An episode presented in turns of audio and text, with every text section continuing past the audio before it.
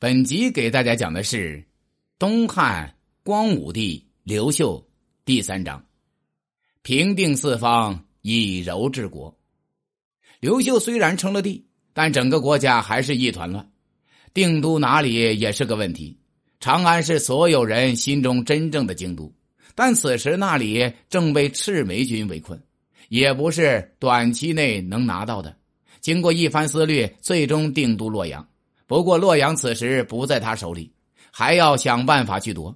守洛阳的李治、朱伟都曾劝刘玄杀刘演，是刘秀的杀兄仇人。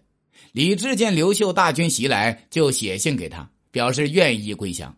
刘秀把李治的投降信给官员们传阅，说这种反复无常的小人，大家一定要警惕。这件事很快被朱伟知道了，他认为李治会出卖自己，就派人刺杀了李治。此事引得洛阳军中大乱，刘秀借刀杀人，又动摇了敌方的军心。接着就兵围洛阳城，刘秀劝朱伟投降，朱伟却不敢。刘秀向他保证既往不咎，朱伟才带领洛阳守军归降了刘秀。刘秀也不食言，任命朱伟为平敌将军，并封他为扶沟侯。定都洛阳后，刘秀就向长安进发了。更始政权是赤眉军打垮的。刘秀与赤眉军立场一致，也算盟友。不过刘秀称帝后，两方就反目成仇了。赤眉军没有战略眼光，他们在长安烧杀劫掠一通后，就没有斗志了。最终处处受到追击阻截，他们走投无路时，只好投降了刘秀，把在长安抢的传国玉玺也交给了他。刘秀自然趁机收纳。赤眉军拥立的小皇帝刘盆子，刘秀也善待。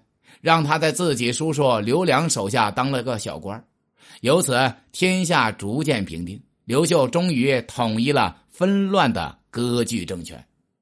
刘秀的江山都是自己一步一步打下来的，他深感得之不易，在治国上就更加谨慎。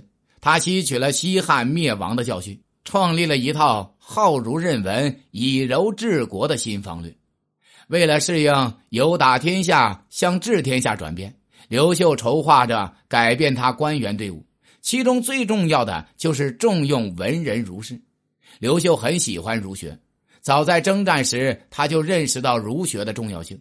他一直坚持未及下车先访儒雅，这样他的身边就汇集了很多著名的儒学人士。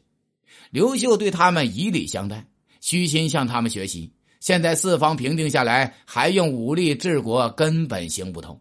而他手下的很多官员都是跟随他打仗、建功提拔的，这些人能征惯战，却不会治理百姓，所以现在的刘秀根本不需要他们了。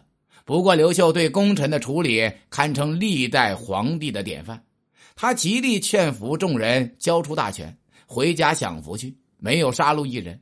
然后，他就用文臣代替武将，逐步改变了官员队伍的素质和结构。刘秀性格温和，待人平易。当了皇帝后也没变。一次，刘秀回乡，赏赐给族人们一些酒食和财物。众人见他谦和如前，就放开胆子说话，说他小时候就很有度量，与人为善，就是性子太温柔了。刘秀听了，大笑说：“我治天下也要以柔道行之。”刘秀的柔道首先表现在对割据地方的安抚上。刘秀并不好打仗。他认为征战不是为了攻城略地，而是要稳定秩序、安抚百姓、发展经济。所以各方割据势力只要愿意投降的，都能得到刘秀的善待。刘秀的第二项抚民政策是善待奴婢，他颁布了很多保护奴婢的政令，对虐待残害奴婢的人依法论罪。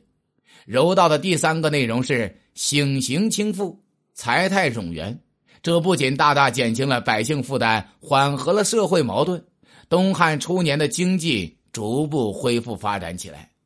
除了这些利国利民的政策外，颁行图谶、神话皇权也是刘秀柔道治国的内容。这些东西其实他自己都不信，不过他们确实有利于维护皇权，于是刘秀就大力提倡。在其统治末年，刘秀还宣布图谶于天下。将儒家学说与谶纬神学混合起来，用于加强对百姓的思想统治。